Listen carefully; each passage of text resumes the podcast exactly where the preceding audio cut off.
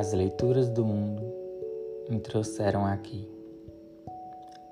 Sempre tive um apreço imenso pela leitura e escrita desde criança, apesar da infância difícil que tive, mas sempre me fortaleci com as adversidades.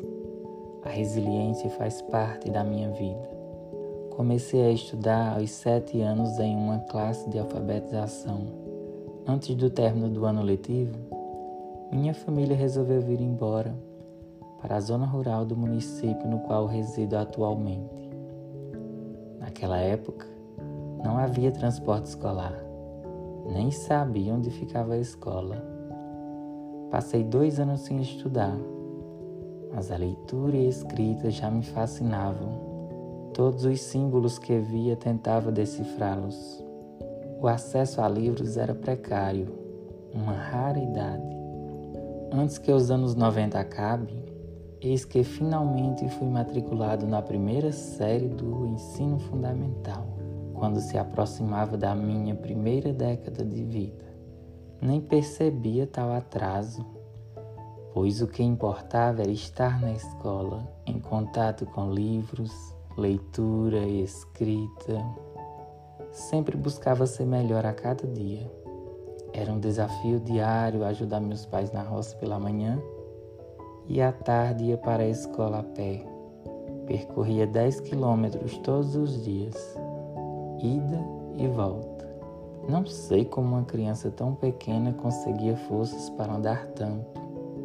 Naqueles momentos, não notava o sofrimento, a vontade de aprender era maior que tudo. No trajeto para a escola a pé, nas margens da BR-116 do município de Jati, estava eu, meus irmãos e primos todos os dias, fazendo peripécias alegremente. O passar de um carro era uma aventura literária. Tudo eu estava lendo. Aqueles caminhões grandes com letreiros atraíam minha atenção a ponto de ficar para trás na caminhada. Meus primeiros passos pela leitura foram os letreiros que me cercavam a escrita do cotidiano. Já lia e escrevia muito bem quando ingressei na segunda série. No mês de agosto tive avanço progressivo e fui para a turma de terceira série, sempre me destacando pelo compromisso que tinha com aprender cada vez mais. A leitura foi o fator que me conduziu até aqui. Na minha vida estudantil, nunca tive acesso a um grande acervo de livros, pois escola pública na década de 90 no Ceará apresentava carência em material pedagógico, mas os simples textos dos livros didáticos eram um convite a uma aventura fascinante. Lia-os todos em casa, várias vezes. Leitura era ler o mundo, o que nos cercava, da simples mensagem da figurinha do bombom ao texto ou livro da biblioteca. A escrita era outra paixão.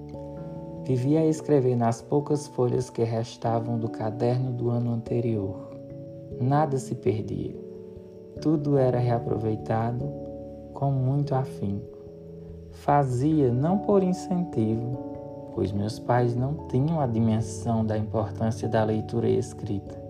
Contudo, sempre deixaram que eu pudesse trilhar pelo mundo do conhecimento, buscar realizar meus sonhos.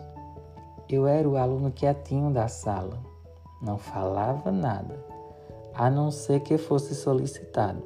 Prestava atenção e ouvia tudo que o professor explicava, mas na hora da leitura ou apresentação do que eu produzia, eu me realizava, apresentava com entonação e segurança chamava a atenção de todos. Enquanto professor, sempre busco o engajamento dos meus alunos em projetos e Olimpíadas, para que possam desenvolver as habilidades de leitura e, sobretudo, a criticidade.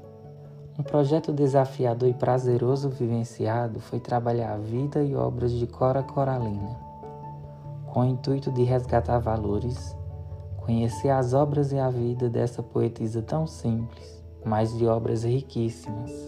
A turma teria que apresentar ao final do projeto um produto final.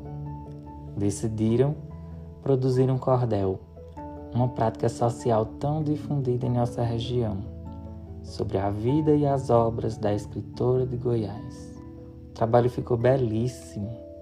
Foi apresentado em eventos escolares do município. Certamente aquela produção nunca sairá da mente daqueles alunos, assim como as obras lidas e vivenciadas. Minha vida estudantil foi bastante difícil, andando a pé, com falta de material.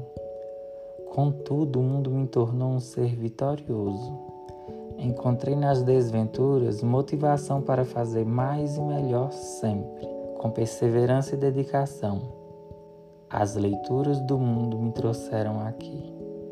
Relato da literatura na vida de José Newton da Silva Júnior.